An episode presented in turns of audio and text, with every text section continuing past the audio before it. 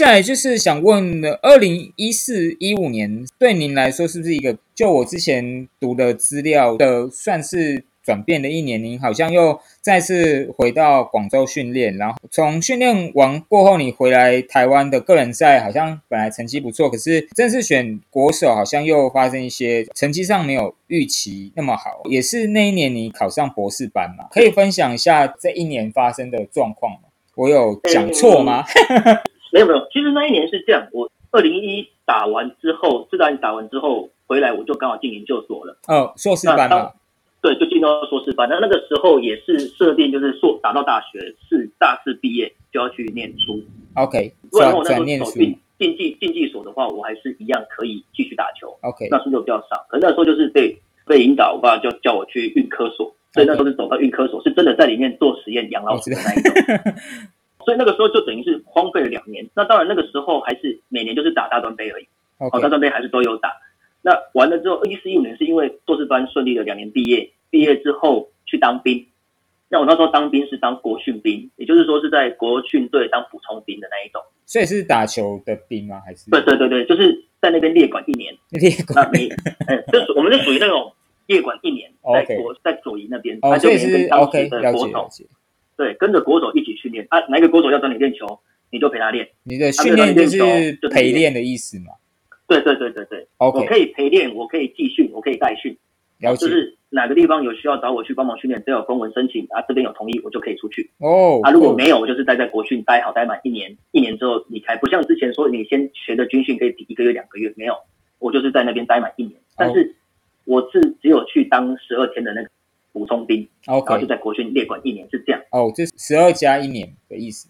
哎，一没有十二天的，十二天十二天加一年，对 对对对是这样。然后那个时候就是变成说是我在里面的嘛，那既然都已经到里面了，就是开始训练了。那练一练，练一练，练到刚进去，因为我是九月份进去的。那九月份进去的时候，我等于是刚要重新开始适应练球，那时候是人生最肥的时候。然后我用三个月把它减回到正常的体重，就是回到我原本的状态。那那个时候三个月就刚好到国手选拔了啊，那一年的。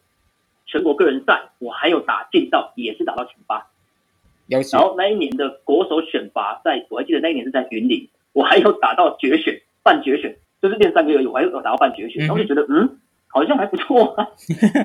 OK，那好像还可以试试看啊，这样子。所以隔年退伍之后，本来是应该那一年就要考博士班，可是因为那时候在军中嘛，没有去问，没有问的时候就忘记了要报名的这一件事情，所以我就没有报到。三一年的博士班，所以就变成说，好，那我就说再让我打一次。去，对对，我说再让我再打一次嘛，反正就刚退伍啊，球还在那里，留在这边又没有办法好好训练。就我讲的外物太多，嗯，那我不如就是自己出国去练球。好，然后就是那一次又带了两个小的小的一起去，然后练了一个月回来打个人赛，又打到前八，然后想说好了，那就现在做一次，再去一次，然后练一个月回来。那那一次本来就设定是要在最后一轮的最后一最后一轮去冲击那一只国手，就是。有考虑到，因为那个时候真的体能有下降很多，没办法每场都那么拼，没法像以前那样，所以那时候本来就设定好在最后一轮要冲关，但是没有过，他没有过就想说哇，没过没过就那不然考个博士班嘛，就人家讲上上帝帮你关了一扇门，不一定帮你开窗，可能开个洞啊，你自己穿过去可以，对，开了一个博士洞，你就对。也考进去了嘛，对对对，就变成后来就因为这样，然后就去考上了博士，那就开始。转很有趣的是，你当你只要还在念博士班或硕士班，你就可以打大运会。哦，所以我特别城市学校的 那时候我还在带北师大的球队，嗯哼，然后我就变成是北师大的教练兼学生选手，哦，三合一，对，就全部全包。那个学那个学校有什么身份我都全包，好屌！而且我那时候还兼学校的课，所以还是学校老师。我是教练兼选手，老师兼学生，就变成这样。那那你会觉得当时这样身份很？混乱吗？会吗？还是还好？其其实不是混乱，因为训练的时候本来就是带着一起训练，所以我不管是教练还是选手，我就是在球场做我原本一样的事。对，我平常训练的时候，我就会教学弟妹有一些东西，你愿意练我就跟你练，我就教你。那我当教练的时候就变成要顾所有人，我可能自己训练时间变少一点，但是就变盯大家练球。嗯哼，那本来就有一定的默契，虽然他们不太适应，因为从学长变教练，那个有一个阵痛期，就本来晚上跟我好好的，突然隔天就被我骂爆的那一种，他们还是一个阵痛期。嗯哼，那。老师跟学生的话，就是变成是说，反正博士班有课，我就去上课。OK，轮到我去上我的体育课，我就去教体育课。那个其实还蛮好转换的啦不会说会搞不清楚。反正但是就是要做一个蛮好的时间管理，其实算是，因为那时候博士班的前两年很。课比较多，然后报告报告跟作业很多，其实都是主要要赶报告，然后就变成是说你训练完之后，你还要能够做报告，还要备课。那其实还有是说上上桌球的，你应该说球队的训练跟学校的体育课这两个东西对我来讲是比较驾轻就熟的，嗯，所以就是我也可以有比较多的时间，嗯比较多的时间去准备我的博士班的东西。OK，这也是蛮提供大家一个一个方向和参考。一直教练一直有提到一个蛮重要的概念，就是就是时间管理，还有你要蛮清楚自己在要做什么，还有每一个身份的你要怎么在有限的时间做最合理的运用嘛？听起来是这样。对，我是觉得说，就是现在来讲，你扮演什么角色就做什么事情，在什么时间点你就能够规划好。虽然这真的很难，就比如说有人说我上完课之后再来教球，教完球之后再训练，然后人家都说这样排的好好的，可是你一定会有一个训练完或上课完的疲惫感，你要马上转换进入到下一个角色，然后去进去，我觉得那个是有难度的。嗯哼，可是那个是可以练习的，或者我这样讲，这个东西如果是你有兴趣的，或是你本身喜欢的时候，你就会想办法，你就会投入跟转换的很快。真的。简单来说，就是只要先是讲到上课、讲课、训练、打球，我都可以很直接。讲到上博士班的课，从到写论文，我就会拖。就是这样子，还是会有，还是会有自己觉得就是喜好和和不太 comfortable 的，对，没没办法。另外一个想跟您确认一下，就是呃，当时你在台北市立大学当球队的教练，其实他们学生应该球员应该都是所谓的甲组四嘛？我们那一届从我开始接开始，刚好有进来三个乙组，哦，但是甲组为为多嘛，对不对？所以我们本来就是甲组的选手啊因为我们那个就是体院嘛，本来就是只收专科生。哦，收了解，sorry sorry 啊，那后来呃，后来您因缘际会有到台湾大学有带到就是所谓乙组的球员，那是你第一次接触到乙组球员嘛？然后您训练上方式是不是有不太一样？那另外是你有看到乙组球员是哪些特质是加入球员其实是没有的，可以请您稍微分享一下。这样讲好了，因为那个时候刚好我说我在北体的时候有三个乙组的选手嘛，那那三个乙组的选手其实他们本质上小的时候有打过球，所以直接把他们丢到甲组的团体直接训练，那他很自然自己就起来。那另外就是有什么状况，甲组群也能够马上帮助他们做修正跟调整，嗯哼，所以他们练的也算轻松，算开心，然后随便练就很累了，强度就够了。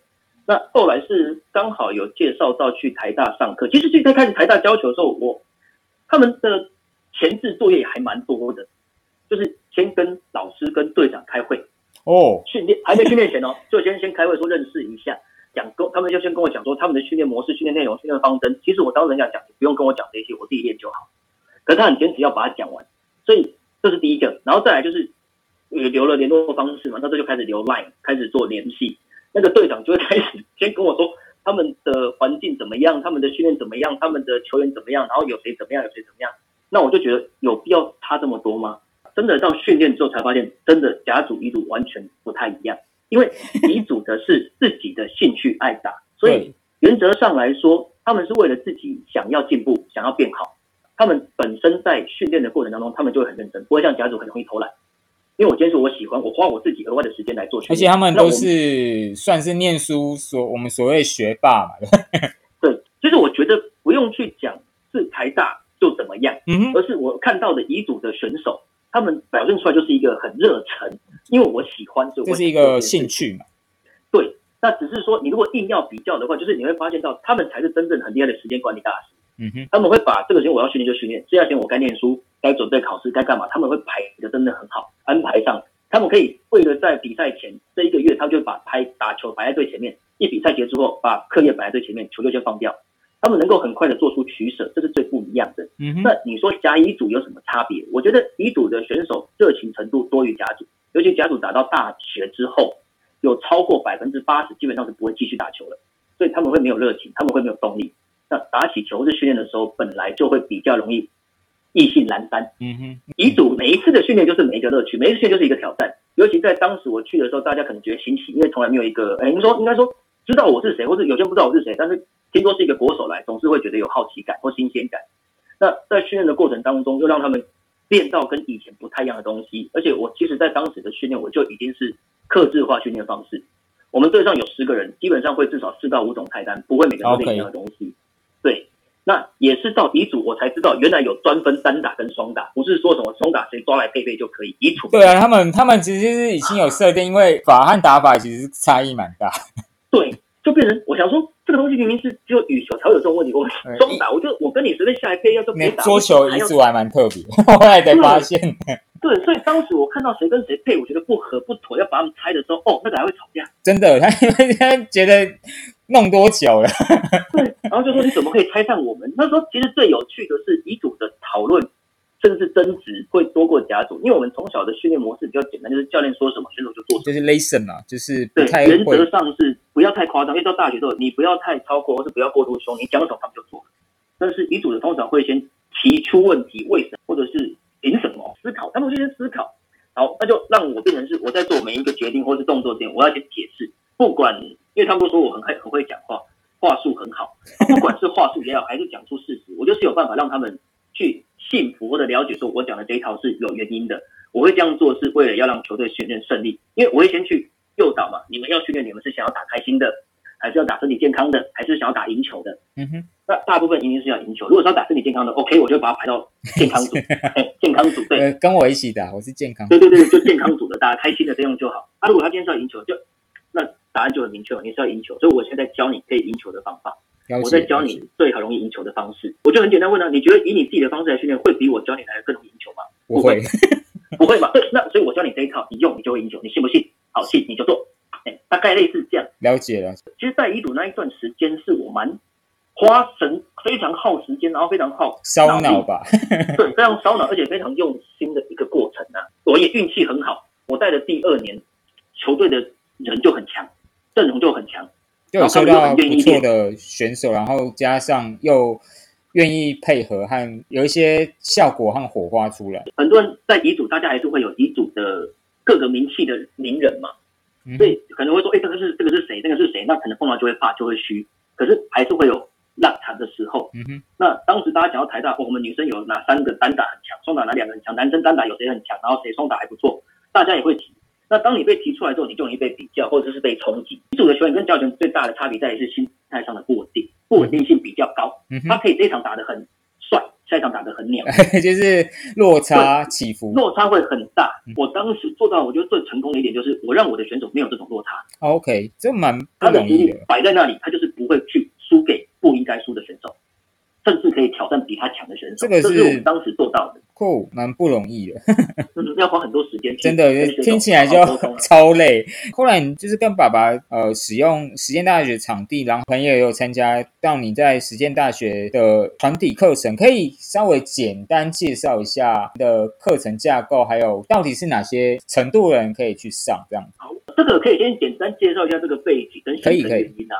当时是因为我开始从二零一四年过后，我那时候拿到 A 级教练证，那我开始会去教练讲级讲 C 级的课程。OK，那我当时是主讲的就是数科数科方面的。那我们那时候我们的教练他 他都没有跟我讲我的，他都没有跟我讲我的上的课是他们的考试题目啊？什么？等于是等于是我讲的课程内容就是他们最后一天数科的考试内容，就是我讲的那些。可是你不知道哎。然后他都跟我说我不用出题，他也都不用，就正常讲我的课。结果后来考出来都是我讲的内容，然后我到第二次等下跟我骂我才知道，我说我完全不知道，因为你有叫我出题。他说教练都骗人，当时你都说你没有出题，就考的都是你的东西。哎，出题人，对，他就从我写的讲义里面出对呀，可是可是我不知道啊，我还是重申我真的不知道。然后后来知道说，哎，我的这些东西是最后你们先数科会考的，大家要注意哦，那个都会吸引到更多人，因为我一开始讲的是正手击球、反手追球、正手拉球、反手切球这种最基础基础的技术，我认为。至少你来考 C 级应该都会，那那些考 C 级人也认为他们普遍应该都会，只是他们讲出来跟我讲的有落差或不太一样，他们很容易被刷掉。OK，好，然后再来就是开始讲到数科的时候，讲到动作，讲到一些打法，那我又讲的，因为可能前两次上课紧张或者紧张或者是兴奋，我会不小心把话题越带越远，然后越讲越深，讲到太深的时候，比如说反手的颗粒，短颗、中颗、长颗差异性在哪里，可以怎么样怎么样怎么样，拉球可以拉上面、拉侧面、拉外的。哦，可以怎么去做动作变化？你可以有什么变化之类？其实懂的人听得懂，不懂人比较多听不懂，他们就会来问我问题。那来问我问题的时候，有时候问的问题就会觉得很可爱，哦、很可爱。我也会保持着，因为待过乙组的选手了，所以我知道为什么会有这些问题的产生。我觉得就是一个理解的程度跟想法不一样的差异性，并不是他真的要问这么奇怪或者很特别的问题。所以我就把每一个问题当做是他真的不懂，我想要尝试让他去了解的状况。这样子的情况下，讲了两三年之后，刚好在前年还去年，去年的应该是前去年的暑假，我刚好不用带球队，那我又没事，那又讲完课之后又遇到这个状况，我就想说，如果我自己开一个班，好，也就是自己开一个班。那能够让爱打球的业余人士能够更了解球，让他们在训练上，在打球的过程当中更快乐、更开心，同时能够找到适合自己对练的选手，那是不是很好？OK，不知道可以帮到多少人，我也不知道当时我的名气还有多少人记得，或是有没有人会理我这个东西，所以我就默默的就开了一个班。哎，第一次的回响还不错。就大概有平均二三十个人的人次，但是但是因为我有人数限制，就是每一个班我最多就是六到八个。你需要拆分嘛，对不对？对对对，然后就是你要先抢报名字嘛，你先抢先赢啊，啊满的就是要么就下一个梯次，要么就下一班。对，了解。那这个东西的好处是，第一个你来这边训练的时候，我可以帮你安排跟你适合对练的对手。嗯哼，哎，不管你是初学、进阶，或是你认为你非常非常强，或是你觉得你非常非常弱。我都有人跟你练，因为我会随时安排陪练在旁边。当今天来上课的学员彼此实力差不多，我会让他们做对练，而且我会教他们怎么练球，就好像正式的甲组训练一样。所以有一些人第一次来跟我说：“教练没事，我平常在球馆都打泡一整个下午的。”我说：“好，很好，那就开始训练，大概二十分钟。”教练，对不起，我要休息一下。一个小时到，教练我不行了，我说不行，我们这个课是两个半小时，你还没有到，哎，就会有很大的落差。就是你会发现，玩球跟练球是两。当然，当然，那个专注度和学习，你需要花很多的精神去理解你其实不会的 东西。尤其是我们在训练的时候，我会要求你要把板数做多。所以你一个拉球，你不是说我很自己很顾自己爽拉一板，然后把对方冲掉就没了。没有，我会要求你把力量控制在。两边可以连续来回，一个拉一个防的状态。可是输出，然后连续性要够嘛，对不对？对，连续性要够。那你连续性有到了，我们才会再加技战术，然后才会再加工，就是从基本功开始。所以原则上来的选手五花八门，有遗嘱很强的也有来，也有完全不会打球的八十岁的阿妈也有来，好酷哦。然后最小最小是六岁的小朋友也有来，那我都有办法让他们找到适应的选手去训练。大家比赛有点像是在。抽乐透的感觉啦，就是摸摸箱，不知道今天会有遇到谁，不知道遇到谁。当然久了之后，就有固定一票比较喜欢我这样训练模式的人，就会在这里固定嘛。对，那有一些是觉得好玩，试试看。那试试看之后，发现这个不是他们想要的模式，因为有些人不想要这么累的练这么久。真的，真的。对，所以就会找到一票比较想要练球或想要进步的。那有一些人是很好玩，是他可能一个月来一次，然后来一次说教练，我这个以后这个月我去哪里打球，去哪个球馆练球，遇到什么问题，打法怎么样，我想要来学一下怎么办。我就教他怎么破解，哦，也有这一种，就是来学一点东西，走回去运用完再回来再学一点，再就是做一些 try and error 的。对对对对对对对，因为我的课我没有限定说你一定要一次上多少堂或多少期，OK。那我的时间也有，我时间也固定，人数也有限制。你就是在那时间你有报到，你就可以来上课。了解了解，所以算是弹性和，就只要你能报到，然后你都有办法让他找到。他合适的一个训练方法听起来是这样子吗？对，而且因为我身上我身边会随时有固定两到三个陪练员，嗯哼嗯哼，所以我刚刚讲就是我不怕你完全不会，或是你很强，你如果完全都不不会，我等于是找一个人跟一对一的个练，对，就是那这个时候就会赚到，等于是你的个练费，大家大概知道个练费的价格，但是我的价格是所有人都是一样的，蛮蛮特别，而且可以看到不同程度是怎么练。然后，如果你看到别人程度在同个班级，你应该也会激起你想变强的本能吧？就就就是你看到大家会进步，尤其是我其实觉得最开心，不是说我的个练，哎，因为说我我的陪练带那个不会打球慢慢上来，而是从他不会打到他能够跟另外一个不会打的可以对啊，自己开始对打变小学长或小小学姐，这种是蛮特也很好玩的。也有就是小朋友是小学校队，但是程度一般般，但是又比一般的业余大叔大家再强一点，但是碰碰到一起的时候，哎，又会激起两。边的一个对战的求生欲、求知欲，然后两个又能够有一些碰撞的火花，或是一些有趣的东西。我觉得那个都很难，那个可遇不可求，你知道吗？这也是我当时开这堂课没有想到，可是又意外发现这是一个很蛮特别的收获的一个过程。酷，想问一下，我们都知道，在五月份开始，不管各行各业，包含 桌球训练也大幅受到影响。那你这段时间，因为现在实验大学目前应该还是你原本的场地好像还是停的状况。那请问你有试着用远距教学去教球吗？还是你发现这是不太可？其实应该这样说了，就是在疫情开始，包括到现在，我到现在时间还是校长比较。保基于安全的立场，所以他还是没有让我们开放使用，所以我到现在也是三个月没有开课。嗯哼，那之前的时候，我个人是觉得说，桌球它还是比较需要身体力行的东西，就是你必须要自己拿在手上，自己掌握到，自己去做做挥拍也好，做击球也好，它比较容易学习得到。嗯哼，所以像之前有些人可能是，如果是找我上理论的课程，我有做过视讯理论的课程，就好像在上专业讲习的课，去讲解一些东西。那也有一次是比较，反正就大家太无聊嘛，然后就跟一个群主说，哎，视讯聊天，然后看一个比赛，就大家去找你想要看什么比赛。那我就当，因为我自己之前当过球评，负责讲球，那我就说你们去找你们想要看的比赛，那我就带你们一起看，然后去讲解这一个过程当中发生什么事情，比较不会看到大家那么片面，因为我都知道，呃，PPT 上面会有很多人在讨论这些球或者讨论这打法，有些都讲的不错，哎，有些人讲的很比较夸张一点。我会觉得说有评论都是好事，只是说就像我一开始开这个班的目的是一样，我只希望大家可以有正确的观念。我不敢说我一定是百分之百正确，但最起码我不会错得太离谱。嗯哼，所以我就希望说大家爱打球、爱玩球很好，但不要走错路，或是不要歪掉。嗯，这个大概是很重要。对啊，所以所以我才会去想说啊，不然没事，我们来开一个视讯，那一起看球，然后你有什么问题提出来，你觉得为什么那个球会这样接，为什么那个球会这样发，那它是什么旋转，那怎么处理？好借由这个模式去慢慢让大家去懂得阅读跟欣赏比赛。OK，cool。想问一下，因为小除了这个 podcast 也有个身份，我们有大概快六百个人的桌球器材社群。然后，那请问换个角度，你带过那么多选手，不管是球员，不管是专业队或业余，或是来实现上课的一些大哥大姐或小朋友，请问他们会跟你讨论球拍配比？其实最常讨论就是业余的各位大哥大姐们。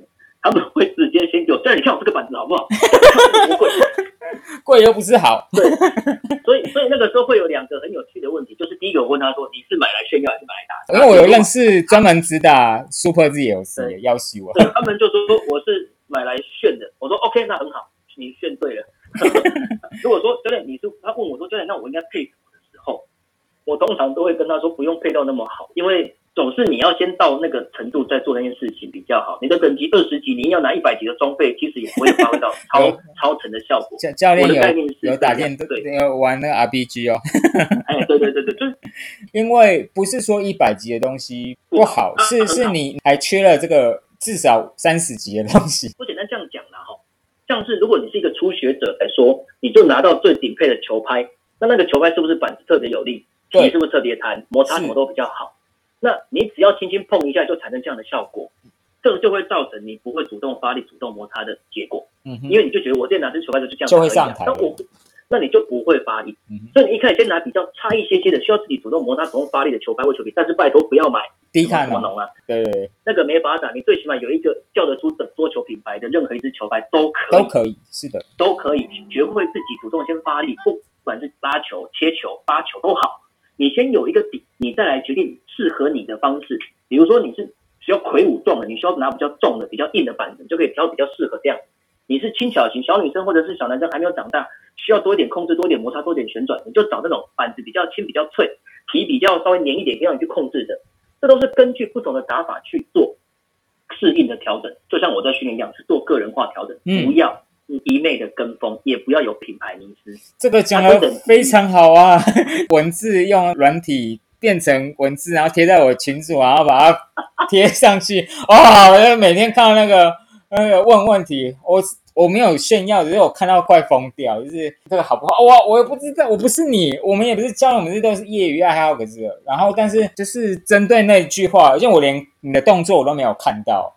然后，因为我们上面有夹，我念海洋大学，然后我刚好我也有认识一个学弟，他好像大二，可是我觉得他算头脑比较清楚，而且他这一年玩了很多球拍，所以他算是，他就他这周又破一个超棒的，就是他把他现在打的球拍，然后他想换不同的皮，啊，那因为他已经打过学长学姐一些，有一些是他想打，但是他还没有打到的，他又把它圈起来。然后哪些是他已经想打但也打到打到，然后他有把他考虑的，还有预算，还有他想达到目标，就是他写的很清楚。对，那真的是。这是范本，因为这样问才比较有效果。而且，again，你问十个人，大概会有二十个答案，就是对，你懂我的意思吗？那有时候给的答案，这都是参考。那我觉得教练讲的非常正确，就是真的是不是说好球拍不要拿，而是你可能要斟酌一下，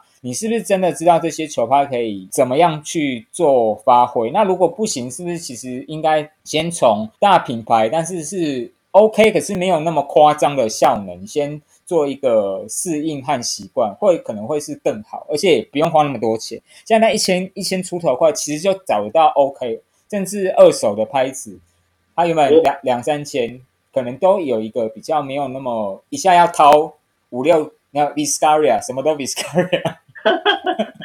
我讲一个比较事实的话，好不好？比较现实的，就是实际面的东西，就是你要挑。一支好的球拍，你不如挑比较好的皮，因为重点还是皮的打动那个打好打比较重要。有没有办法打击打到那个效果嘛？对不对？因为皮的接触是皮啊，你板子你说它有分各种不同的材质。哦那不同的重量，坦白讲，我刚才在想的问题就是说，当我把所有的球拍都用一样的重量给你，我让你盲测的时候，请问你真的打得出来？这是什么？很难，超难。那其实如果不看品牌的情况之下，我给你测到你觉得一支好打，就打那一只最贵。如果真的测起来是最贵的，那表示那一支很成功。真的。但我自己，因为我自己会帮忙做过测试球拍，那牌子就不讲哦。我帮我做过测试球拍，好打不好打，差在哪里？有那个细微的差异，就是打到球拍上，它是硬的，它是软的，它知道是脆的还是实的。哦，它才会有不同的差异性。发力要到那，球皮也是对，给你测什么东西，你都会不是那么的客观，就是非常的主观。对对对，这个我非常同意。所以当大家都很主观的时候，那就简单，那你就挑你喜欢的就好，不用管。真，我后来就说啊，你开心就好了。你觉得你预算有到，你今天那拿到年终奖金，看到林云如新球拍很帅就开轮。但是你你你打不惯，我们都会那很谈哦。那是不是真的适合你？就是另外一件事情。没错啊，就是这样。像我都跟他们说，教练，那你打的球拍多少钱？我说我两只，我的球拍加球皮加起来还不如你两张皮的钱啊。有，对啊，我球拍加球皮加起来整组五千有找啊。那就是球拍，我就是打，我当时就是打这一组球拍上国手的。哦吼，不是说我现在才这样打，那可以讲是什么什么吗？我打的球拍，我记得是十八物的，十八物大家比较不熟。十八物的其实它是台湾自己的球拍哦，Star Wood 哦，台湾神木嘛，对，台湾神木，OK，它就是千里达的代理商，对，所以我打的是 Starwood 的球拍，然后是那个 Violin，有点像尼加库那只 Violin 哦，形跟那个样子很像，所以是纯木的，对不对？对，我是打纯木的，OK，然后他是那个正手反手，我之前是打 Vega 跟 Omega。在刚出的呃，韩国的熊呃焦某，对对，熊的 Vega Omega 对，OK，Cool，哎，那个时候是我当时打的球拍，那现在就换到 Omega 七代的 Two，那个是现在最好打，因为 Vega Omega 你再打那个层级，现在你还一直推推成雏形，对对对对对，而且我第一次我第一次选上国手的时候，我打的是两面九九九，许超八九九九，哦哦是哦，那个对我是两面大肚皮，那个对年的九九九上国手的。好厉害！你打的。C L 吗？对，其实我个人呐，个人讲，就是以初学者来说，初学者来说，我自己包完我这样看过来，最好打真的是 Clip C R。嗯哼，就 C R Clip C R。嗯，然后因为我比较喜欢喇叭柄啊，因为喜欢直柄啊。嗯哼，那一支是最基本的基本款，又好控又好，而且好像。听说手感比较好抓，C 因为 C L 其实因为现在都要调，就是好像 C R 稍微它个体差异没有那么明显，就是对，而且不不是物德哦，是只有对是啊是啊对都参考啦，也没有任任何意思，就是也谢谢教练，其实给了蛮多的方向，其实基本上就是两种，一种是你喜欢你就买啊，另外其实你现在用其实台湾神木，甚至有些全球友。甚至是没有听过，那其实也都可以打了，很不错了。最后想问教练一个我这个节目都会问的问题。请问，请教练总结一下，桌球来说对你是什么？对我来说是什么？对，是你觉得桌球是什么？如果以现在来看嘛，嗯哼，对，right now，现在来看，桌球对我来讲，它是我除我老婆之外的一生的伴侣吧。所以就很就是密不可分的我一个伙我不会想，我不会想要跟他分开，不管我是用什么样的身份或在什么位置，我都会希望他会跟我连在一起，OK，然后我是能够对他有所贡献，或是对我们台湾的桌球是的这个有环境帮助的。会有帮助的。OK，cool。好，那我觉得这个真的算是非常精辟的，那也也是提供听友很多都是上班族，然后但就像有点像遗嘱的身份，然后单纯是对这个东西有喜，呃，进而去研究它、购买它，并且学习它。那最后，谢谢王一哲教练分享这么多，花了两集的时间分享从他求学、念硕士、博士，乃至于带甲组球员，还有乙组选手，还有开实践大学的这个团体班，这样精彩的分享，以及最后他也对于球拍有给了一些小小的建议。哎，最后也非常谢谢王一哲教练接受我们的访问，谢谢，谢谢主持人，谢谢大家，谢谢。